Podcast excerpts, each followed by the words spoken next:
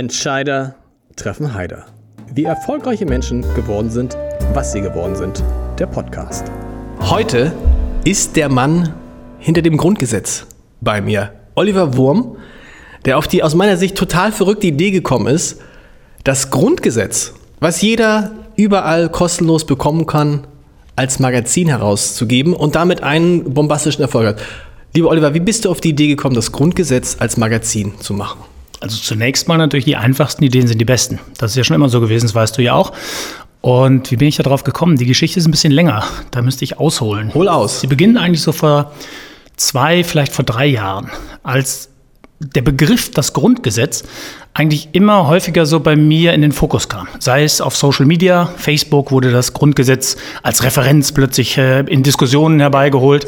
Oder aber wenn man äh, irgendeine politische Talkshow angeschaltet hat, ständig war das Grundgesetz plötzlich ähm, äh, Sprachthema sozusagen. Von oder Thema. Wie von, Linken? von Rechten wie von Linken. Es wurde von allen möglichen Leuten zitiert. Und dann gab es diesen einen Abend, ich äh, habe das Datum noch im Kopf, 17. Oktober 2017 und ich saß abends auf der Couch und habe Markus Lanz geguckt. Und da war Ranga Yogeshwar zu Gast. Und es ging um sein Buch. Was ist Deutsch? hieß das, glaube ich, damals heißt das. Und er schwärmte plötzlich vom Grundgesetz. Und da war ja bei mir schon was im Hinterkopf vorhanden. Und dann sagte er, das Grundgesetz, das ist die Nation. Das müsst ihr alle mal lesen. Und, und, und, und jeder sollte es lesen. Und ich dachte, der Mann hat recht. Und habe es dann am gleichen Abend tatsächlich bestellt. Man kann es ja kostenlos bestellen äh, bei der Bundeszentrale für politische Bildung. Zwei Tage später war es da. Und dann verstand ich, was Ranga Yogeshwar meinte. Wenn man nämlich die ersten Sätze liest, die Würde des Menschen ist unantastbar wenn man als äh, Journalist irgendwann dazu kommt, äh, ja, Zensur findet nicht statt. All diese Dinge, wunderbar formuliert, in schönstem Deutsch, äh, tolle Dinge, die unser gesellschaftliches Leben bestenfalls prägen und es äh, zusammenhalten. Und es war fürchterlich designt. Und ich bin Zeitschriftenmacher. Und ich habe gedacht, wir müssen diesen Text befreien. Und so ist die Idee entstanden. Und es hat keiner gelesen so richtig. Ne? Alle sprachen drüber, aber wenn man die Leute fragen würde, was ist nochmal Artikel 5? Ja, den würden sie vielleicht sogar noch hinkriegen, aber ähm, natürlich muss es auch nicht jeder lesen. Jetzt ist es natürlich äh, eine überraschende Aussage, wenn man ein Magazin für 10 Euro an den Markt bringt und verkaufen will und man sagt über den Inhalt, man muss es nicht lesen. Ich glaube, man sollte es haben und man sollte von Zeit zu Zeit mal drin blättern. Man sollte wissen, was drinsteht. Man sollte die Grundrechte verinnerlichen und ob da hinten das Postwesen und das Finanzwesen, das ist gut zu wissen, dass alles in diesem Staat gut reguliert ist und, und, und dass es für alles ein, einen Gesetzestext gibt, äh, mit dem wir uns gut auseinandersetzen können, der uns aber auch alle Freiheiten gibt äh, des Zusammenlebens. Und das ist prima. Und ich finde wirklich, das Grundgesetz gehört in jeden Haushalt in irgendeiner Form. Am liebsten natürlich jetzt in meiner, weil die kann man am besten lesen. Trotzdem, nehmen wir mal an, du wärst in einem Verlag gewesen, hättest, es wäre eine Konferenz gewesen und alle hätten gesagt, hat mal einer eine gute Idee. Und du hättest dann angefangen zu, davon zu reden, lass uns doch mal das Grundgesetz als Magazin für 10 Euro rausgeben. Wie viele Minuten, wie viele Sekunden hätte es gedauert, bis einer gesagt hat, so, äh, Herr Wurm, haben Sie auch noch eine gute Idee? Ich war 2005 beim Confederations Cup. Das ist immer das Turnier ein Jahr vor der Fußballweltmeisterschaft. Da war ein Spiel in Hannover, Mexiko gegen Brasilien. Kein spektakuläres Spiel, aber die Fahrt nach Hause, die Gespräche im Zug, diese Begeisterung der, der Menschen, da war irgendwie so ein, so ein Gefühl in der Luft und dann bin ich nach Hause gegangen und der äh, Chefredakteur damals von Max war Christian Krug und ich arbeitete bei Max. Ich bin am nächsten Tag in sein Büro gegangen und habe, wenn ich es noch richtig so in Erinnerung habe, sinngemäß gesagt, im nächsten Jahr wird dir was Großes passieren. Und ich arbeite sehr, sehr gerne bei Max, aber es wird nicht reichen für mich dann eine Geschichte, eine Modegeschichte mit der Nationalmannschaft zu machen oder vielleicht noch ein weiteres Interview mit dem Bundestrainer. Ich, ich möchte was, ich möchte das begleiten. Das heißt also irgendwo ein halbes Jahr oder ein Jahr vorher hatte ich damals so das Gefühl, dass ein Sommermärchen entstehen kann. Und ich finde, wenn man das Gefühl so hat, dann muss man es auch durchziehen. Und dann habe ich halt gekündigt und äh, habe mich dann kurze Zeit später, damals hieß das Magazin Player, schon so halb selbstständig gemacht mit dem B&D Verlag und aus der Halbselbstständigkeit führte dann nach der WM das Ganze in die Selbstständigkeit. Und seitdem arbeite ich nicht mehr in Verlagsstrukturen und genau aus diesem Grund. Weil die besten Ideen möglicherweise auch mal kaputt geredet werden. Und so kann ich einfach machen und tun, was ich will. Ähm, fall auch manchmal auf die Schnauze.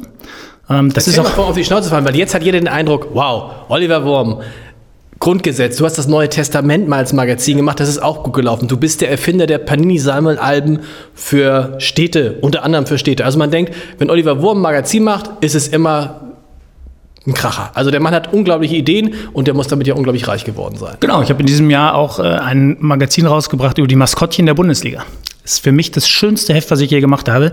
Wir könnten wahrscheinlich mit den Exemplaren, die noch im Lager liegen, die Alster trockenlegen und die Leute, die es gekauft haben, fast an einer Hand abzählen. Das ist manchmal entwickle ich auch was total am Markt vorbei. Ärgere ich mich dann darüber? Nein. Bezahle ich meine Leute, die es mit mir gemacht haben? Ja. Das ist ja auch unternehmerische Verantwortung.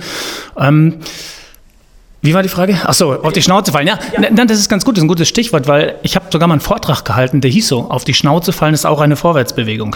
Ich habe mal irgendwann vor, vor längerer Zeit ein Zitat von Goethe gelesen. Es wird ihm zumindest zugeschrieben. Der hat gesagt, ähm, auch aus Steinen, die einem in den Weg gelegt werden, kann man was Schönes bauen. Das fand ich irgendwie ein ganz gutes Bild. Jetzt wollte ich aber natürlich nicht mein Leben lang Goethe zitieren und hatte mich dann so selber vor Augen, wie ich manchmal so wie so ein Hans Kuck in die Luft auch einfach loslaufe und mehr oder weniger den ersten Stein vielleicht noch zufällig schaffe, aber in den zweiten reinlaufe und dann möglicherweise mit einem Projekt mal tatsächlich sprichwörtlich auf die Schnauze fallen. Aber, aber stell dir das einmal bildhaft vor. Stell dir vor, wie du auf die Schnauze fällst. Das heißt, mit dem Gesicht voran. Es geht nach vorne. Und das Bild fand ich total super. Und ich habe mir gedacht, wenn man dann aufsteht, steht man weiter vorne wieder auf. Und das habe ich so ein bisschen zu meinem Motto gemacht. Und deswegen ist mir das eigentlich egal. Ich denke nie ein Produkt vom Ende her, sondern ich denke immer, die Idee ist gut und ich mache es bestmöglich und dann funktioniert es oder funktioniert es nicht. Man kann ja auch, wie jetzt im äh, Sommer 2018, äh, man kann ein goldenes Magazin an äh, Start bringen mit einem goldenen Cover. Da steht drauf, da steht dann drauf, genau, ähm, äh, Mission Titelverteidigung und dann treffen sich Gündogan und äh, Özil mit dem türkischen Staatspräsidenten. Man hat völlig andere Themen. Dann verlieren die beide oder ein Testspiel und eins unentschieden, glaube ich, war es, ähm, kurz vor der Abreise ins Trainingslager und dann fliegen sie in der Vorrunde schon raus.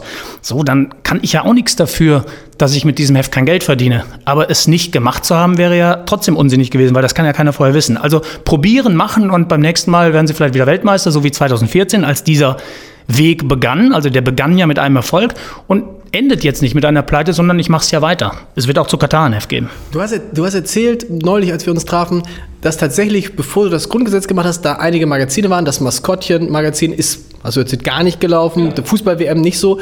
Und insofern war das Grundgesetz dann aber auch jetzt schon ein etwas größeres Risiko als sonst. Ja, es war ein richtiges wirtschaftliches Risiko, weil ähm, ich glaube, das kann ich auch so erzählen. Ich habe hab praktisch eine 50% Beteiligung jetzt bei diesem Projekt mit meinem Designer und meinem Freund äh, Andreas Volleritsch, der aber gesagt hat, er kann nichts riskieren. Das verstehe ich auch. Der hat Familie, zwei Kinder und das, äh, er kann wirtschaftlich sozusagen das Risiko nicht übernehmen. Ich habe gesagt, du wirst am Erfolg beteiligt, aber das Risiko übernehme ich selber, weil ich A, ein ganz gutes Gefühl hatte dafür, dass es funktionieren würde im Markt und B, hatte ich eine ganz gute Vermarktungsidee, die aber auch schon Jahre vorher mal aus einer Anzeigennot heraus entstanden ist bei einem Fußballmagazin. Als ich fest davon ausgegangen bin, dass die Freunde der Nationalmannschaft, die Anzeigenpartner, dass die alle eine Anzeige bei mir schalten, wenn ich ein gutes Produkt mache. Ich hatte ein super Produkt, bin dann damit rumgelaufen und alle haben gesagt, nee, Print und Anzeigen, das ist jetzt nicht mehr so unser. Es gab sogar sogar einen Sportausrüster, der gesagt hat, uns wäre es eigentlich lieber, du würdest den alten Schuh von Eckel gar nicht mehr zeigen. Das muss man sich mal überlegen. Das Wunder von Bern auf einer Doppelseite. Es war nicht der Schuh von Eckel, es war der Schuh vom Torschützen Helmut Rahn. Also so weit war es schon. Man hat damals über eine spanische Agentur, glaube ich, nur noch in Mobile Content investiert und das Geld verteilt. Dann habe ich es trotzdem gemacht und habe damals gesagt, wenn, wenn einzelne Kunden nicht mehr Anzeigen buchen, dann muss ich halt die Seiten, die ich irgendwie sozusagen zur Refinanzierung benutzen kann, aufteilen in viele kleine Logos. Und habe damals die Logowand, die ich dann Freundewand genannt habe, erfunden. Sind das jetzt eigentlich auch im, im das gibt auch im Grundgesetz auch auf im Magazin, sind das die Freunde des Grundgesetzes? Ähm, damals waren es die Freunde von Olli Wurm ja. bei dem Fußballmagazin.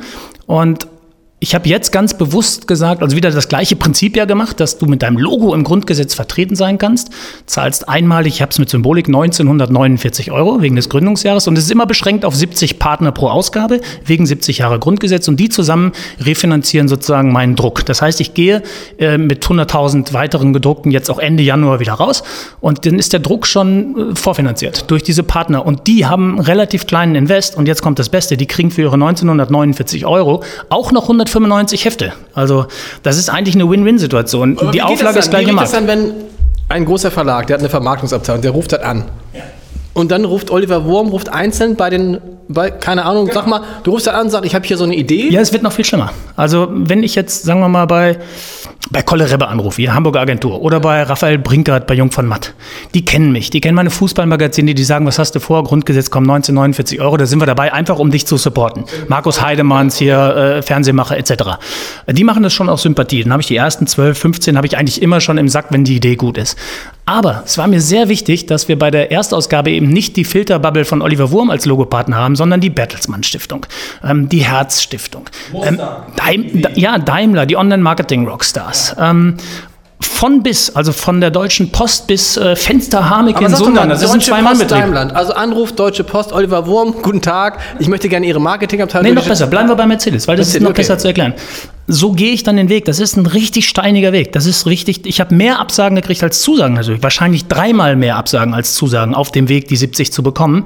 Aber bleiben wir mal. Du brauchst ja Leuchttürme bei sowas, wo sich dann die anderen, die Mittelständler, die Agenturen auch wohlfühlen, dass sie sagen, es ist von bis Stiftungen, Vereine. So bleiben wir mal beim Thema Daimler. Daimler wäre dort nicht reingegangen. Davon bin ich überzeugt. Wenn Olli Wurm da einfach anruft, ich wüsste gar nicht, wo ich da anrufen sollte. Und das ist so ein Entscheidungsprozess. Ich habe von Leuten aus solchen Unternehmen auch schon oft gehört, es ist genauso leicht 500.000 sozusagen sozusagen äh, rauszuholen aus so einem Verlag wie 500 Euro, weil die Wege immer die gleichen sind. Ist ja auch klar, wenn ich jetzt ein total billiges Magazin gemacht hätte, mit irgendwelchen Erotikfotos noch dazwischen, ja, und dann hätte Daimler mit dem, mit dem Logo da drin gestanden, das wäre für die ein Riesenfiasko gewesen. Das heißt, es muss ein Höchstmaß an Vertrauen hergestellt werden. Das schaffe ich entweder, indem ich das am Telefon tatsächlich so mit meiner Lebensgeschichte rüberbringe, mit dieser Leidenschaft, mit der ich auch arbeite, oder ich suche mir schlaue Wege. In diesem Fall war der Weg die Agentur Anthony, die quasi die Agentur für Mercedes und Daimler ist, ähm, wo ich den André Kemper dann wieder kenne. Ich habe den André überzeugt. Dann hat André gesagt, wir gehen mit Anthony rein. Da habe ich gesagt, André, wenn du den Prozess jetzt für dich entscheidest, dass du mit Anthony reingehst, ein besseres Argument kannst du doch bei Daimler eigentlich gar nicht mehr vorbringen. Das heißt, die haben sich Kraft ihrer Persönlichkeit mit ihrem Logo engagiert und haben sich reingeworfen in der Verantwortung zu sagen, das wird gut, wir vertrauen dem. Der hat ja auch schon einen kleinen Lebensweg hinter sich. Ich bin ja auch nicht mehr 18, ich bin jetzt auch 48 und arbeite seit 25 Jahren in diesem Beruf. Das heißt also, ich nehme dann auch wirklich Leute mit auf den Weg, die sich für mich einsetzen und so kommt dann am Ende Daimler mit rein und ist total glücklich. Ist jetzt in der zweiten Ausgabe auch wieder drin. Und so gibt eigentlich keinen Patentweg, sondern jedes Logo hat eine eigene Geschichte. Fenster Hamike vielleicht als ein Beispiel, das ist mein Kumpel Hamster. Mit dem habe ich früher zusammen Fußball gespielt im Sauerland. Der ist heute Windenergieunternehmer, einer der, der besten im Lande. Der geht mit seiner eigenen Firma, Sovi, Solar und Wind oder so heißt es wahrscheinlich, ich weiß gar nicht, wie die Abkürzung ist, und sagt aber, das ist so ein tolles Projekt, bitte schreibt mir eine Rechnung für zwei Logos. Ich möchte, dass meine Schwester mit ihrem kleinen Betrieb im Sauerland, Fenster Hameke in Sundern, auch dabei ist. Und so entsteht die Freundewand. Und das ist doch super, weil jetzt am Ende Fenster Hameke direkt neben Daimler steht. Wie viele wie viel Magazine hast du Stand heute verkauft? Also ich habe 100.000 Stück gedruckt, was echt ein Schluck aus der Pulle war. Und die 100.000 sind sozusagen aus dem Lager komplett raus, sind im Vertrieb. Und jetzt kriegst du ja nur so Monitoring von so gewissen Verkaufsstellen, die das über den Scanner, über die Scannerkassen auch so regelmäßig zurückmelden. Dort sind wir im Bahnhof bei über 75 Prozent Abverkauf. Und im allgemeinen Grosso sind wir so bei 50 Prozent Abverkauf. Das heißt, jetzt war der Zeitpunkt, mein Lager war leer und ich sehe draußen funktioniert es. Und ich kriege am Tag mehr Mails, die sagen, ich finde das hier nicht, als welche, die sagen, ich habe es gekauft. Und das ist immer ein gutes Zeichen. Ich habe schon nachgedruckt, die sind äh, 60.000, aber nur weil ich nicht mehr Papier liegen hatte. Es ist im Moment schwer, an Papier zu kommen. Das heißt, ich habe 60.000 nachgedruckt, habe mit den Argumenten auch die Funke Mediengruppe jetzt, weißt du vielleicht noch gar nicht, sind mit dem Logo auch dabei, weil sie auch gesagt haben, es ist ein tolles Projekt, möchten wir uns auch als Medienhaus unterstützen, haben also auch für 1949 jetzt ein Logo gekauft. Gibt es dann auch übrigens demnächst im Hamburger Abendblatt Shop. Das habe ich auch schon geregelt. Ah, ja, das ist jetzt, äh, das Schöne ist ja, du weißt es gar nicht, das, das, ist das Nette, deswegen kann ich die Werbung sozusagen in eigener Sache machen, weil ich ja da auch mitverdiene. Also bitte in den Hamburger Abendblatt Shop gehen, da gibt es demnächst das Grundgesetz, wenn Sie es woanders nicht finden oder wenn Sie sowieso mal dahin kommen. So, Ende der Werbung. Aber ähm, 60.000 habe ich jetzt nachgeordert. Jetzt geht's aber weiter. Die großen Buchhandelsketten kommen jetzt plötzlich auf das Thema. Die ersten äh, Supermärkte, das ist ja schwer, weil die haben immer sogenannte Großkundenbetreuer. Alle kommen jetzt an und sagen, buchen Sie bei uns sogenannte Hartschalen für einen Top-Titel und dann äh, ziehen wir das durch bis Mai. Das heißt, wir investieren jetzt weiter. Wir haben schon wieder für 200.000 weitere Magazine, Hefte bestellt und ich habe den nächsten Andruck für Ende Januar geplant. Das heißt, Wieder 100.000. Aktuell mit 360.000, 400.000 Exemplaren? Nein, nein, ich plane mit einer Zahl, die letztlich 80 Millionen sein kann oder aber auch bei 200.000 zu Ende sein kann. Also das weiß ich nicht, weil das ist ein, ein zeitloses Dokument. Und mit jedem Nachdruck wird es besser. Das heißt, dieser Text atmet auch. Es gab äh, konstruktive Kritik Es gab zum Beispiel Heribert Prantl von der Süddeutschen Zeitung, hat in seinem fast hymnischen Artikel geschrieben, der hieß die Haute Couture für die Verfassung, hat er geschrieben, Absatz 19, äh, Artikel 19 Absatz 4. Das geht darum, dass sich der Staat, der Bürger gegen den Staat äh, zur Wehr setzen kann und Rechtsbeistand bekommt und sowas. Das sei für ihn ein Hammer. Und er schrieb wörtlich in der Süddeutschen, äh, für Wurm war das nur ein Hämmerchen. So, das haben wir umgelayoutet. Ich habe dem Prantl jetzt eine Mail geschickt, der freut sich. Ähm, jetzt ist das in der neuen Ausgabe ein Hammer. Und so sind auch viele kleine andere Details verändert worden. Es haben Leser, ganz viele Leser haben geschrieben, das wissen wir beiden vom ersten Ausbildungsjahr, jedes Foto bekommt eine Bildunterschrift. Ich hatte aber nicht zu 100 Prozent die Gewissheit, wer die vier Damen auf dem Bild waren, nämlich die vier Mütter des Grundgesetzes. Und ich wusste auch nicht genau, weil es immer von 65 Namen die Rede ist bei, der, bei dem Parlamentarischen Rat, also den Müttern und Vätern des Grundgesetzes, sind aber am Ende über 70 Namen gewesen, weil einige auch verschieden sind in der, in der Zeit. Das heißt, ich wollte keinen Fehler machen, habe jetzt mit dem ersten Heft bei der Konrad-Adenauer-Stiftung die Namen erfragt. In der zweiten Auslage sind sie drin. Also das wächst und wird besser. Dieser Preis, 10 Euro. Du sagst ja, jeder soll das Grundgesetz zu Hause haben. Da hätte man auch sagen können, das machen wir für 5. Ja, der Preis, das ist Oder aber für auch... 1, Ja. 94. Ja, also salopp würde ich jetzt mal sagen, die Würde des Preises muss auch angemessen sein bei, bei dem Grundgesetz. Ähm, ich finde, es ist keine Entscheidung, ob man das jetzt für 7, 8, 9 oder 10 Euro kauft. Äh, Der Gedanke geht weiter, nicht, dass er jetzt falsch verstanden wird, weil letztlich sind es äh, anderthalb Latte Macchiato am Bahnhof oder ein Grundgesetz kaufen. Wir haben in die Ausstattung sehr, sehr viel Geld investiert. Es ist ein, ein, toller Buchbinder, der das gemacht hat. Es sind so Feinheiten auch drin. Es ist ein Papierwechsel zum Beispiel zwischen den Infografiken im hinteren Teil und dem sehr dicken, rauen Papier im vorderen Teil. Das kostet alles Geld. Trotzdem hätte man es locker auch für 7,99 äh, verkaufen können. Aber lass mir den Gedanken zu Ende führen. Ich habe von vornherein etwas mitgedacht. Und zwar so ein bisschen Robin Hood-Prinzip. Wir nehmen es von den Reichen und geben es den Armen, Armen in anderen Abführungsstrichen. Dieser Erfolg über 10 Euro Verkaufspreis ermöglicht mir jetzt folgenden Deal. Wenn Schulklassen das haben wollen, kriegen sie es für 3,50. Ja, dann, also ich kann jetzt verschiedene Preismuster anbieten. Äh, soziale Einrichtungen wie in so Kunst kriegen es geschenkt. Das geht aber nur, wenn du auch ein bisschen Volumen über den normalen Verkaufspreis kriegst. Und deswegen habe ich mir 10 Euro auch gut überlegt. Und es funktioniert auch. Ich glaube, da draußen gibt es keinen, der sagt, ich kaufe es nicht, weil es 2 Euro zu teuer ist. Darf eigentlich jeder den Text des Grundgesetzes als Magazin veröffentlichen? Ich habe nicht gefragt tatsächlich, weil ich Du hast niemanden, wo hast du den Text her? Du hast ihn runtergeladen aus dem Naja, Netz. ich, ich habe deswegen nicht gefragt, weil ich hatte mit ein paar Leuten darüber gesprochen, unter anderem mit dem ehemaligen Regierungssprecher, der ein guter Freund von mir ist. Und wir kamen bei einem Schnitzel in Berlin zu der Erkenntnis, wer soll dir denn diese Verantwortung abnehmen? Also soll Frank-Walter Steinmeier, einem Sportjournalisten aus Hamburg, der bislang nur WM-Hefte gemacht haben, die Erlaubnis geben von oberster äh, Ja, aber- Staatshierarchie? aber Urheberschaft, Na, pass auf, Copyright, das, ja. nein, nein, Gesetzestext. Ein Gesetzestext. Es gibt auch Gesetze, da steht drin, ein Gesetzestext darf von jedem veröffentlicht werden. Das wäre ja auch noch schöner, wenn man das nicht dürfte. So, das Zweite ist, und das fand ich ein schlagkräftiges Argument von dem Kollegen, der sagte, wenn du es gut machst und du wirst es gut machen, wenn du es würdevoll machst und du wirst es würdevoll machen, und wenn du es so machst, dass du auch in den Nachdrucken, wie gerade skizziert, auch mit dem Text noch arbeiten kannst, also dass es nicht dein Wertesystem ist, was du dort äh, hervorgehoben hast, sondern dass du auch die Möglichkeit hast, dort, dass Leute mitarbeiten können, auch über die Optik. Wir haben jetzt ein Leipzig-Bild drin, ähm, eine Luftaufnahme, weil wir äh, die Kritik gekriegt haben, dass zu viel Westen und zu wenig Osten drin war. Wir hatten einfach das Foto zu diesem Zeitpunkt noch nicht. Das heißt, das wird alles passieren. Ähm, was ich aber sagen will, du kannst diese Verantwortung nicht abnehmen. Und das war die einzige Nervosität, die ich vorher hatte. Also nicht darf man das rechtlich, darf man das rechtlich, sondern ähm, äh, finden die Leute das anständig, einen Gesetzestext so lesbar zu gestalten, ja? Oder finden die das anrüchig vielleicht sogar?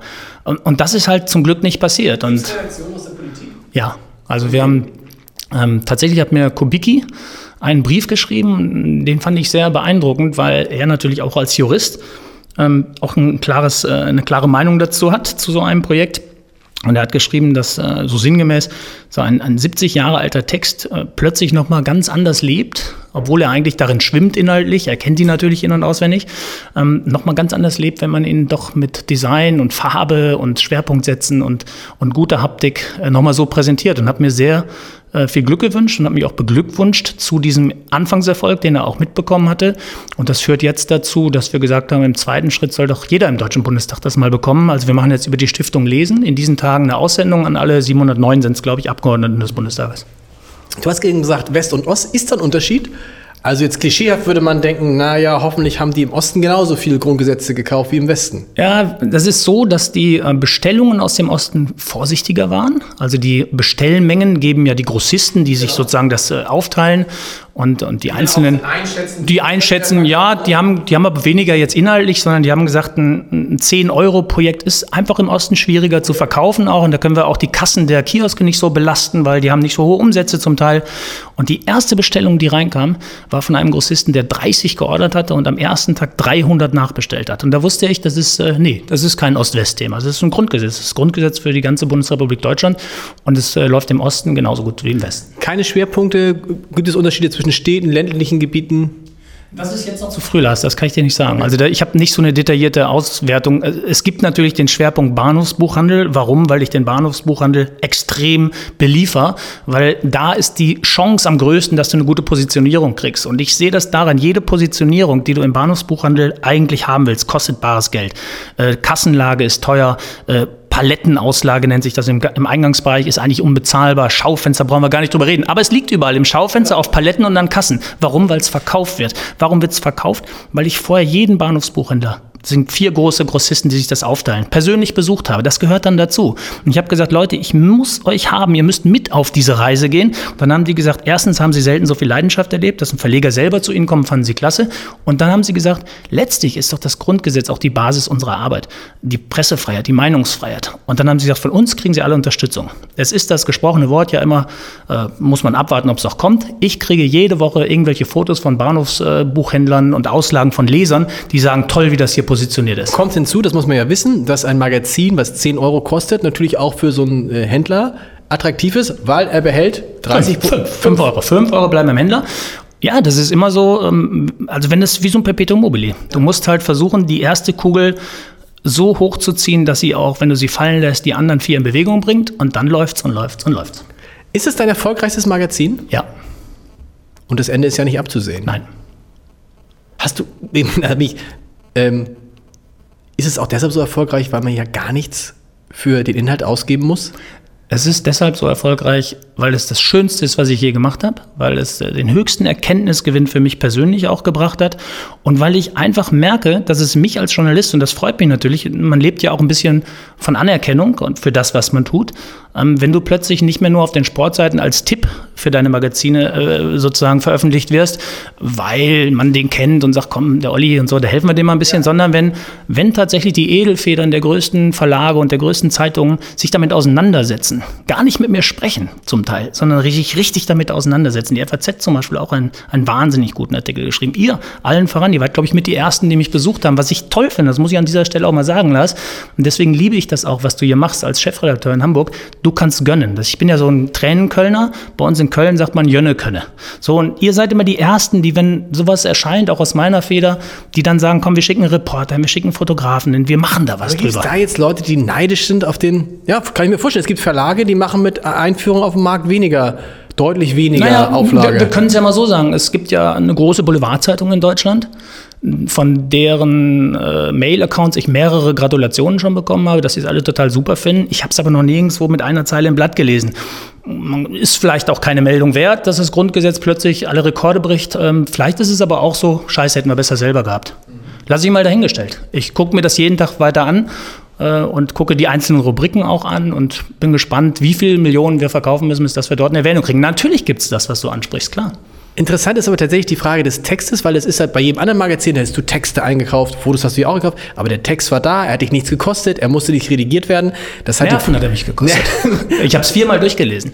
Und du musst dann irgendwie äh, schon ja auch, also um zu du, gucken, du, was ja, mache ich groß, was ja, mache ich klein, was ja, mache ich äh, gar genau, nicht, gibt's ja nicht. Ja. Ein bisschen auch mit der Schere im Kopf. Natürlich hätte ich komplett mein Wertesystem darüber legen können, dann wäre es leicht gefallen. Aber es gibt ja auch manche Sachen, die sind einfach wichtig und unwichtig, ist jetzt die falsche Vokabular, aber sind im täglichen Sprachgebrauch kommen sie vielleicht vor oder sowas, wo ich sage, boah, da müssen wir wieder einen Schwerpunkt setzen. Manchmal ist es auch so, über Seitenweise ist es eher langweilig und es ist ein Gesetz. Und dann musst du einfach, damit du sozusagen dem Versprechen des Designs, also dieser leichten Lesbarkeit, einfach mal wieder ein bisschen Weißraum einziehen, mal eine Farbe einbringen. Das ist schon viel Arbeit, ob der Text da ist oder nicht. Und ehrlich gesagt, mit einem fertigen Text, wo du nichts hinzuschreiben kannst, wo du nichts kürzen kannst, zu arbeiten ist manchmal viel anstrengender, auch für den Designer, als wenn man sagen kann, hier, Olli, pass mal auf, mach mal hier, Artikel 19, der passt nicht ganz, mach mal zwei Sätze weg. Ja. Ne? Das wäre leichter gewesen. Also es war eine richtige Qual. Wir haben ein Jahr eine Qual in anderen Abführungen. Es hat ja unheimlich Spaß gemacht. Aber wir haben fast ein Jahr. Nicht jetzt so jeden Tag, sondern ähm, immer mal wieder. Also dann wieder ein bisschen probiert, dann wieder neues Design ausprobiert, dann wieder am Titel ein bisschen gearbeitet. Und dann war ich äh, tatsächlich, ich wollte es ja irgendwann rausbringen. Das hatte ja gar kein Datum. Ich fand die Idee nur so gut, das zu machen. Und dann war ich in Chemnitz bei der Wir sind mehr Gegendemonstration. Das war im September, glaube ich, Anfang September letzten Jahres. Und dann stand ich da auf dem, auf dem Platz, wo dann abends das Konzert fand, stattfand. Und da hatte der Kulturverein Chemnitz auf einer Häuserwand gegenüber ein riesen Plakat aufgerollt. Und da stand drauf, die Würde des Menschen ist antastbar. Stand 27. August 2018. Das war für mich so ein Gänsehauterlebnis, wo ich gedacht habe, wenn wir schon mit Artikel 1 jetzt sozusagen spielen, um die, um die Dramatik die Dramatik sozusagen äh, zu, zu verdeutlichen, die, mit der wir gerade vielleicht auch zu tun haben, ähm, dann wird es Zeit, dass wir den in der richtigen Ausführung und das Volk bringen. Und dann kann es nur ein Volksprodukt sein, dann muss es an einen Kiosk und dann muss es so sein, wie wir es gemacht haben. Das finde ich das Interessante bei dem Grundgesetz, aber grundsätzlich bei dir, dass ich ähm, noch nie den Eindruck hatte, dass es dir bei deinen Projekten tatsächlich darauf ankommt, viel Geld zu verdienen, reich zu werden oder vielleicht irgendwann mal die Firma zu verkaufen. Es treibt dich irgendetwas ganz anderes an. Das musst du jetzt mal erzählen, was es genau ist. Weil das ist ja diese Mischung aus, bei Fußball verstehe ich das, das ist die Fußballbegeisterung. Aber dann kommt plötzlich ein neues Testament dazwischen, dann kommt irgendwie ein Panini-Album für die Elbphilharmonie dazwischen, dann kommt jetzt das Grundgesetz. Was ist es, äh, was, was Oliver Wurm triggert? Ich glaube, mich treibt wirklich die Neugierde an und, und auch dieses, dieses Bestreben, etwas Neues zu machen. Also ich würde jetzt nicht, wenn das vor mir einer gemacht hätte und ich hätte es schon fertig gehabt, ich hätte es nicht mehr rausgebracht. Ich hätte jetzt nicht gesagt, ich habe es schöner gemacht oder anders. Ich will es neu machen. Also ich, es gibt ein Urerlebnis bei mir und deswegen, das, das werde ich nie wieder, wird mir das passieren. Ich stand mal in der Kneipe und hatte ähm, irgendwie die Vorstellung, dass ich das toll fände, wenn die Kickermännchen am Tag, also am, am Kicker, wo man normalerweise in der Kneipe kickert, die hatten eine, das war die Zeit, als Jürgen Klopp plötzlich während der WM als äh, Experte den Leuten mal Systeme beigebracht hat, wo es plötzlich hieß, dass 4-4-2 keine Postleitzahl ist, sondern offensichtlich eine Taktik im Fußball. Und ich stand dann da und die spielen mit zwei Abwehrspielern, fünf in der Mitte und irgendwie, also ein ganz komisches System, dachte ich mir, so diese Männchen am Kicker. Und da entstand die Idee zu sagen, ich könnte die doch mal von ihrer taktischen Disziplin befreien, indem ich sozusagen einen Click-and-Play-Mechanismus entwickle, dass man diese umsetzen kann, je nach Spielstand auch die hatte ich dann wieder verloren, die Idee aus dem Kopf. Und dann bin ich in Spanien gewesen. Und in Spanien sind die Kicker auch fest, aber anders formiert. Die spielen mit vier Stürmern vorne, der spanische Kicker. So, und dann dachte ich, die Idee ist super. Das wird jetzt zu weit führen, warum es nicht geklappt hat. Das lag unter anderem an der Insolvenz eines Partners, der mir das sozusagen äh, als Modell äh, fertig machen sollte, den ich auch beteiligt hatte. Und irgendwo haben wir dann die Idee verschleppt. Ich habe es nicht gemacht. Und ich hatte aber das Patent schon angemeldet. Und nach einer Zeit, wenn Patente auslaufen, dann werden die wohl veröffentlicht. Das war mir nicht so klar. Und irgendeiner muss es mal gelesen haben, nämlich ein bisschen später, und ich weiß, dass die Querverbindung äh, existiert, gab es diesen sogenannten taktischen Kicker. Und das hat mich geärgert, weil auf meinem Grabstein sollte eigentlich stehen, er hat die Kickermännchen von ihrer taktischen Disziplin befreit. Was ich damit sagen will, es kommt eine Idee, die ist erstmal spontan und dann ist der erste Impuls, ich will das machen, ich will das einfach rausbringen. Vielleicht auch, weil ich Lob dafür haben möchte, weil ich denke, das ist doch wieder eine geile Geschichte, die kann ich erzählen, die kann ich posten. Ist das wirklich, ist das ja, ich glaube schon. Das ist Unterhaltung. Ich bin letztlich auch aus der Unterhaltungsbranche. Ich bin Journalist. Und das ist schon, ich möchte was veröffentlichen, ich möchte was machen und bewegen. Und dann gibt es aber immer diese Momente, wo es dann kein Zurück mehr gibt. Also beim Grundgesetz, das hat plötzlich so eine Dimension gekriegt, das habe ich auch gemerkt beim Schreiben da war ich auch nicht so locker. Ich war nervös plötzlich und sowas, weil ich merkte schon, ich mache jetzt etwas, das verlässt ein Stück weit auch meinen Kosmos. Ich bin froh, dass wir hier mehr über mich und über so äh, Gedankenexperimente reden und nicht über den juristischen Text an sich, weil das würde ich mir gar nicht zutrauen, ja, da richtig einzusteigen. Das heißt, ich bin plötzlich auf einem Spielfeld, auf dem ich mich nicht mehr so auskannte. Aber dann ist trotzdem der, der Grundgedanke und der Ehrgeiz, es dann doch durchzuziehen, der ist größer als alles andere. Und dann kommt diese, diese, ja, diese Telefonarie mit Stiftungen und mit, mit Unternehmern, die ich gar nicht kenne. Und dann merke ich ja nach einer Zeit, wie die auch Feuer kriegen und sowas. Und dann entsteht sowas. Und sobald es draußen ist, ähm, kommt Stufe 2, denke ich immer, das war's für mich. Jetzt bin ich ein reicher, wohlhabender Mann und muss nie wieder arbeiten. Und dann passieren halt meistens so Dinge wie, weiß ich, die Weltmeisterschaft äh, geht in die Hose, Maskottchen interessiert keinen, ähm, das Grundgesetz muss ich jetzt gucken, wie weit es dann läuft und so. Das ist aber dann auch nicht mehr so schlimm, weil ich bin gedanklich eigentlich schon wieder bei der nächsten Idee. Also der Antrieb ist eigentlich immer etwas rauszubringen, als erster, was Neues zu machen und damit auch ein Stück weit vielleicht auch eine Branche weiterzuentwickeln. Ja? Also in dem Fall auch zu sagen, guck mal, ich habe es jetzt als Magazin rausgebracht. Hey, come on, warum, warum soll nicht einer 146 Podcasts äh, daraus machen, aus jedem Artikel ein? Also es, es soll, die Leute sollen sich mit dem Grundgesetz beschäftigen. Aber warum kommst du immer wieder im Jahr 2019 als auch sehr digital denkender Mensch, wieso kommst du dann am Ende immer wieder auf ein Magazin? Ähm, ja, das ist eine, ist eine, berechtigte Frage und das ist, glaube ich, lustgetrieben am Ende des Tages. Also ich habe wirklich, oder vielleicht auch fast schon ein bisschen resignierend, das hört sich jetzt aus meinem Mund vielleicht ein bisschen komisch an für dich. Ich bewege mich wie ein Fisch im Wasser auf Twitter und auf Facebook und ich mache das gerne und so und ich, ich kann damit umgehen. Aber ich habe irgendwie keine Lust, Inhalte für diese, für diese neuen Formate zu entwickeln, weil ich das Gefühl habe, ich müsste dann quasi richtig nochmal einen neuen Beruf erlernen. Und ich habe auch keine Lust, in den Wettstreit mit denen zu gehen, die das jetzt, ja, so wie ich das Printgeschäft gelernt habe, von, von Kindesbeinen auf. Ich habe eine Schülerzeitung zusammengepappt, eine Nachbarzeitung. Ich war dann bei der Westfalenpost, habe die Kreisliga A zusammengefasst. Das kann ich. Ich weiß, wie man mit Druckereien spricht. Ich, ich kann Geschichten denken. Ich kann Haptik. Ich kann Papier. Ich kann Vertrieb. Ich kann Marketing. Ähm, wenn ich jetzt das Ganze nochmal irgendwie neu starten sollte im digitalen Bereich, ich habe irgendwie das Gefühl, das ist mir zu anstrengend. Und ähm, ehrlich gesagt ist mein Lebensplan auch, dass ich so in der zweiten Berufshälfte, gar nicht, Berufshälfte meines Lebens gar nichts mehr mit Medien mache. Also ich denke nicht, dass ich, ich meine, noch... Aber wenn du jetzt, ich meine, wir sind ja ungefähr gleich alt. Ja, ich, bin ja, ja, noch, ich bin ein Ticker älter als du. Ja, anderthalb Jahre habe ich mir noch vorgenommen. Dann, ja, okay. Ja, also, also ich werde im April, ich werde im, ich werde im April 2020 50 und da habe ich so für mich, lass es mal nicht die zweite Berufshälfte, sondern das ist irgendwo die zweite Hälfte meines Lebens dann vielleicht auch. Und ich habe einen Plan schon im Kopf, ich werde Ende diesen Jahres etwas machen und darüber, da, daraus wird ein Buch entstehen. Und das Buch ist auch wieder so ein lustgetriebenes Projekt, aber es ist gleichzeitig auch, finde ich, das das Ende meines Medienberufes. Das heißt aber nicht, dass ich das, was ich in den Medien gelernt habe, nicht woanders vielleicht äh, wertschöpfend einbringen kann. Also wenn ich morgen ein Hotel aufmache, dann wird das Hotel ja trotzdem auch ein geiles Magazin vielleicht haben, ein eigenes. Oder es wird, es wird eine Plattform haben im Netz, es wird sich bewegen auf Twitter. Aber es ist dann, ich bin dann Hotelier und mache das mit der gleichen Leidenschaft. Oder ist es, aus, aus, ist es aus, aus, aus tiefer Überzeugung oder ist es eine neue Selbsterfindung oder ist es am Ende sogar eine Inszenierung? Um ein neues Geschäftsfeld aufzumachen? Also von jedem etwas. Also es ist eine gewisse Müdigkeit, die mir innewohnt, tatsächlich. Das hat auch mit, ähm, mit, mit, der Krankheit meines Vaters zu tun und sowas, ähm, die mich halt jetzt ein bisschen begleitet hat auch und wo ich viel zu Hause war und wo ich so gedacht habe, Mensch, da bin ich jetzt irgendwie auch ganz gut aufgehoben, wenn ich da zu Hause helfe und ein bisschen äh, die Familie unterstütze. Ähm, gleichzeitig hört sich jetzt doof an, weil natürlich, Jogi Löw ist auch in Brasilien Weltmeister geworden und er hat auch nicht aufgehört, weil er nochmal Weltmeister werden will. Aber für mich ist in diesem Berufsfeld, in dem ich gearbeitet habe, jetzt spreche ich schon mal in der Vergangenheit, eigentlich alles erreicht. Ich wollte immer selbstständig werden, ich wollte Ideen umsetzen, ich wollte etwas machen, was die Leute bewegt, unterhält, bestenfalls jetzt etwas, was wirklich äh, bundesweit prägend und nachhaltig ist. Und das ist mir mit dem Grundgesetz tatsächlich gelungen. Und ich habe neulich mal so aus Spaß einem gesagt, das Grundgesetz als Magazin hat eigentlich alles, was ich davor gemacht habe, so ein Stück weit angehoben. So die, die Flut hebt alle Boote. Das ist wie, als wenn Podolski im WM-Finale das Tor erzielt hätte. Dann hätte man seine Zeit in Köln, bei Arsenal und bei Bayern heute mit anderen Augen gesehen. Heute würde man sagen, jetzt spielt er noch in Japan, um die Kultur noch kennenzulernen und so. So ist der Poldi halt eine Karriere, wo man so ein bisschen sagt, er war ein guter Typ in Köln, jetzt macht er noch, zieht er noch ein bisschen Geld aus Japan ab und sowas.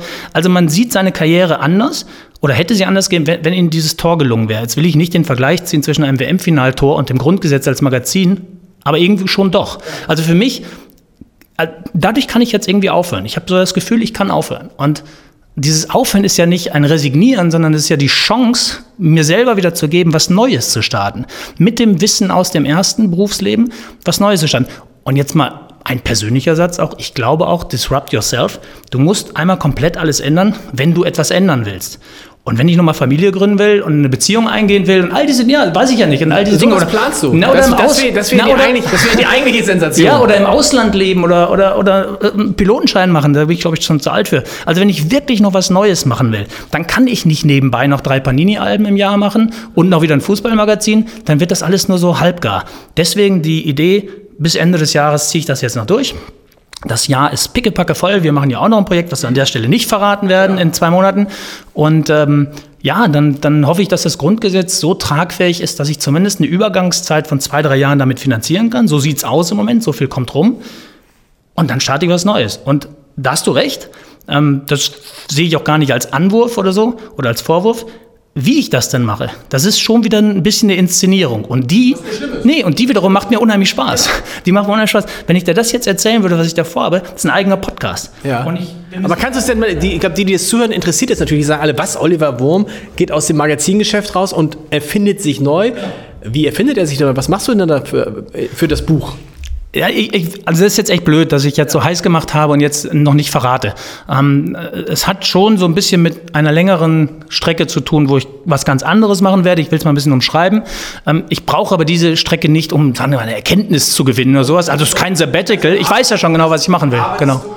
Ja, nicht in Hamburg. Ich bin dann unterwegs ein bisschen auch und sowas. Und, und in dem Unterwegssein wird was entstehen und das Ende des äh, Prozesses wird ein Buch. Und das Buch ist wie so eine Art Abschluss. Und jetzt wirklich, Lars, das meine ich ganz ernst. da sind wir wieder bei dem, was treibt dich an. Dieses Buch werde ich natürlich im Eigenverlag rausbringen. Und natürlich interessiert mich heute auch noch nicht, ob es mehr als einer kauft. Ich hoffe, dass es viele kaufen Warum werden. versuchst du es denn nicht ein Buch? Das, das, ist ja, diese, das ist ja das Verrückte. Also ich, ich glaube, ich kenne gar keinen anderen Menschen, der so sehr Einzelgänger ist wie du. Mhm, beruflich. Beruflich. Ja, ja, ja, ja beruflich. Privat. Privat nicht, aber totaler Einzelgänger. Und da würde man jetzt denken, warum versucht er das nicht einem Verlag anzubieten? weil dann das am Ende die Gefahr zumindest da ist, dass es nicht mein Buch ist. Und dieses Buch ist mir total wichtig. Okay. Da muss jede Seite genauso sein, wie ich mir die vorstelle. Da werden Zeichnungen drin sein, da werden private Bilder drin sein, da wird aber auch große Welt erklärt. Da muss ich Rechte für einholen. Und das hat so einen äußeren Rahmen, den ich fast kaum erklären kann, äh, ohne dass, dass das wieder Stunden dauert und so. Ja. Den kannst du nicht Nein, weil man es dann weiß, genau. Oh, das ist jetzt blöd für den Podcast. Wir haben jetzt echt zehn Minuten über etwas gesprochen, was wir nicht sagen können. Ne? Ja, ja, das stimmt. Ja, ja. Hat, ja, ja, lassen wir es dabei. Aber hat es denn in dieser ganzen Phase eigentlich mal, hattest du Sicherheit, Anfragen und Angebote von Unternehmen, von Verlagen gegeben, sagen, Herr Wurm, ja. nun lassen Sie. Ja. Es war nie einer dabei, wo du gesagt hast, hm, doch fast doch. alle, fast, fast alle, alle waren, fast alle waren toll. Also das ist das Schöne, wenn man so ein gewisses Stück seines Berufslebens gegangen ist, dann wissen auch diejenigen, die anfragen, was sie anfragen müssen, ja. wenn du weißt, was ich meine. Also es wird jetzt morgen ja keiner von der Morgenpost ankommen und sagt, Lars, möchtest du bei uns nochmal den Sport machen, St. Pauli betreuen und sowas, sondern du wirst, wenn, dann ein Angebot vielleicht kriegen im Verlagsmanagement oder in einer anderen äh, Chefredakteursposition. Und die Angebote kommen bei mir natürlich auch. Also es ist viel Entwicklung und sowas dabei, aber auch viel verantwortliche Position und sowas. Und ich denke mir jeden Morgen, wie schwer ich aus dem Bett komme und wie gerne ich abends noch in der Schanze rumhänge, wenn ich ganz allein im Büro bin und so. Und wie ich meinen Rhythmus so selber habe, wie ich mit dem Fahrrad zur Arbeit manchmal fahre. Und dann komme ich an irgendeiner Bäckerei vorbei und bleib da noch zwei Stunden und lese das Abendblatt manchmal ja. auch. Und, und dieses, also ich bin äh, wenn man es negativ sagen würde, ich bin auch nicht mehr resozialisierbar für einen Verlag. Wirklich nicht. Also ich glaube, ich bewundere die Menschen, die jetzt, sagen wir mal, bleiben wir in unserem Bereich, die bei einer Tageszeitung jeden Morgen vor so viel weißen Seiten stehen und jeden Morgen auch funktionieren müssen. Das heißt also auch als Mensch funktionieren. Das heißt, du stehst als Ressortleiter oder als Chefredakteur immer vor deiner Truppe. Du, du, du hast das 200 Mal, machst du es super. Und einen Tag geht es dir total schlecht, weil irgendwas passiert ist oder weil, weil du vielleicht auch gesoffen hast, aus Frust oder wie auch immer. Und dann siehst du da, hast eine Fahne und sowas. Das dauert keine 20 Sekunden, das ist im ganzen Verlag bekannt. So, und diesen Druck, den will ich mir einfach nicht mehr aussetzen. Ich möchte nicht mehr für andere da sein, sondern nur Druck, noch für mich. Das ist für mich interessant. Ist der Druck ähm, deutlich geringer als der Druck, den du ja auch hast, zu sagen, ah, woher kriege ich morgen mein Geld? Ah, ich kann keinen Urlaub machen und so. Der ist auch, der ist auch da, der den darf da? man auch nicht kleinreden. Ähm, das hat bei mir mit einer Bausünde zu tun, sozusagen, dass ich den nicht mehr habe. Klingt jetzt komisch, ja. ist aber so. Ich habe, ähm, da war quasi in der Hafen City vor über zwölf Jahren, war da nur ein Brackwasser und ein alter Kaispeicher und ich habe beim Pizzaessen von einer Freundin erfahren, die immer gut mit Immobilien gehandelt hat. Okay dass es da unten noch eine, dass da eine Hafencity entstehen wird, eine tolle Vision gibt und es gab eine Baugemeinschaft dort am Kaiserkai und da sei noch eine Wohnung frei und dann habe ich die einfach genommen und dann bin ich in Urlaub gefahren und habe mir eine Unmenge Geld bei der Bank aufgenommen. Das war über eine Viertelmillion. So und ich habe gerade mal 5.500 verdient. So, das haben die mir aber einfach gegeben, weil ich Chefredakteur war sozusagen zu diesem Zeitpunkt und dann kam ich zurück und hatte es wirklich, glaube es oder nicht, ich hatte es vergessen und dann waren die Baupläne bei mir, im, also diese ganzen Verträge und sowas und dann dachte ich, Gott, du hast eine Wohnung gekauft. Stimmt, jetzt weiß ich es wieder. Ich war halt in Thailand drei Wochen und hatte mich so ein bisschen da auf den Inseln rumgetrieben und sowas und war wirklich, hatte wirklich nicht mehr dran gedacht. Und dann bin ich an diesem Tag, das weiß ich noch, mit dem Fahrrad da runtergefahren. Es war so typisches Hamburger Wetter. Windig, Regen, kalt. Und dann stehe ich da unten und da waren diese Spinnen überall noch zu diesem Zeitpunkt. Und die flogen auch ins Haar von Leuten rein und sowas. Und, und dieses Brackwasser und dieses Ziegelgebäude da hinten ohne Dach und ohne alles, einfach nur dieser Kaispeicher. Da habe ich echt geweint. Und zwar nicht, nee, zwar nicht, weil weil ich jetzt irgendwie dachte, jetzt so viel Geld aufgenommen, sondern ey, da wollte ich einfach nicht hin. So, und dann war es natürlich ab da super. Plötzlich wacht dann der Pioniergeist. Du triffst dich zum ersten Mal. Die Baustelle bleibt stehen. Alles wird teurer. Du bist eine Elbphilharmonie in klein. Wir sind heute noch, zwölf Jahre danach, haben wir immer noch nicht alle Verträge aufgelöst. Morgen schon wieder eine Baugemeinschaftssitzung. Also dann lebst du das Thema plötzlich und wirst dann wieder Entrepreneur in so einem Stadtteil. Und heute sage ich mir, ich habe vorher in vielen Stadtteilen in Hamburg gewohnt. Seit 95 bin ich in der Stadt. Ich kannte noch in keinem so viele Menschen wie da, weil die mit mir dahin gezogen sind zum Teil. Meine Nachbarn sowieso, die haben mit mir ein Haus gebaut. So, aber die Summe, die heute über meiner Wohnung steht, die ist so absurd hoch. Die, die hätte ich nie berappelt, wenn ich sie vorher gekannt hatte. Wenn man aber solche Summen mal bewegt hat und hat sozusagen diesen Kredit auch einigermaßen im Griff die ganze Zeit, also man kommt nicht in so Schieflagen, dann fällt es einem komischerweise leichter, äh, teilweise jetzt neue äh, Kredite auch aufzunehmen für, für Investitionen, weil man irgendwie denkt, man hat das so im Griff, man hat da auch viel gelernt sozusagen durch das Bauen. Also ich habe keine, hab keine Angst vor Verlust, sagen wir so. Hast du gar nicht? Nee, null. Null. Und äh, eingangs war ja deine Frage, war das nicht ein wirtschaftliches Risiko? Ist auch kein Witz jetzt. Ich habe einen ähm, Immobilienmakler durch meine Wohnung gehen lassen, noch einen zweiten, und habe den beiden gesagt, es kann sein, dass ich in nächster Zeit, also jetzt nicht Spekulation, was ist die Wohnung wert und so, ich sage, was würden Sie dafür kriegen, wenn ich sage, ich brauche es morgen? Dann haben die mir beide einen fairen Kurs gesagt ja. und seitdem weiß ich, boah, die Investition in der Hafen City war auch gut. Also im Nachhinein war es auch gut. Vor dem, Hintergrund, vor dem Hintergrund, dass wenn es richtig nach hinten los, also richtig nach hinten los ja. Äh, gegangen wäre, also ich habe jetzt mal ganz groß gedacht, inklusive Klage oder sowas, keine Ahnung, dass ich wirklich ganz schnell jetzt irgendwie einen sechsstelligen Betrag brauche, einen Betrag brauche, den hätte ich äh, so jetzt nicht mehr aufbringen können.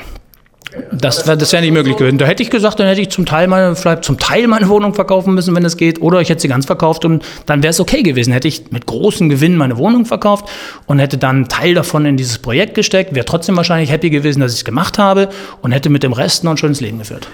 Apropos schönes Leben führen, ähm, das ist bei dir aber immer ein Leben mit Arbeit, ne?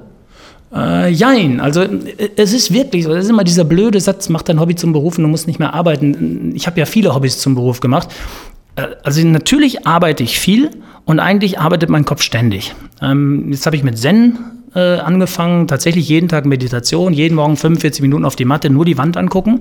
Ähm, bin auch im Daishin Zen Kloster schon gewesen. Jetzt gehe auf den Weg, richtig jetzt äh, des, des Zen-Buddhismus. Nee, nee, das hat gar nichts damit zu tun.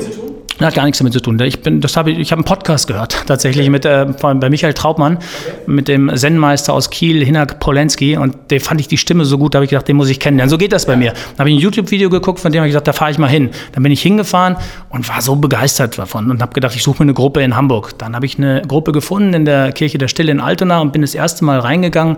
Ich sag's mal ein bisschen salopp da hatte keiner einen an der Marmel. Weißt du, was ich meine? Da sind jetzt so keine Leute, die auf dem Weg jetzt irgendwie sind und da was ganz Besonderes durchs Wand angucken finden wollen. Das waren Unternehmer, das waren tolle Persönlichkeiten, Frauen, ältere Menschen, jüngere Menschen. Und die Gruppe an sich, die funktioniert so super. Ich gehe da so gerne hin, dienstagsabends. Und dann machst du das immer mehr zu, deinem, zu deiner Bestimmung. Das ist so, man sagt so, die Sehnsucht wächst dann. Die Sehnsucht, auf der Matte zu sitzen und einfach mal den Kopf anzuhalten. Das gelingt mir mittlerweile sehr gut. Das ist das eine. Und das zweite ist, ich stehe auf, wann ich will, ich gehe ins Büro, wann ich will. Ich mache meine Termine, wann ich will. Und das ist ja kein Stress. Ich, nochmal, dieses Funktionieren in Strukturen, das ist Stress. Wenn du Zoowärter bist und jeden Morgen weißt, wenn du dem Affen die Tür nicht aufmachst und ihm Futter gibst, dann macht es keiner. So, das ist viel anstrengender für mich, finde ich, als zu sagen, gehe ich heute ins Zoo oder morgen.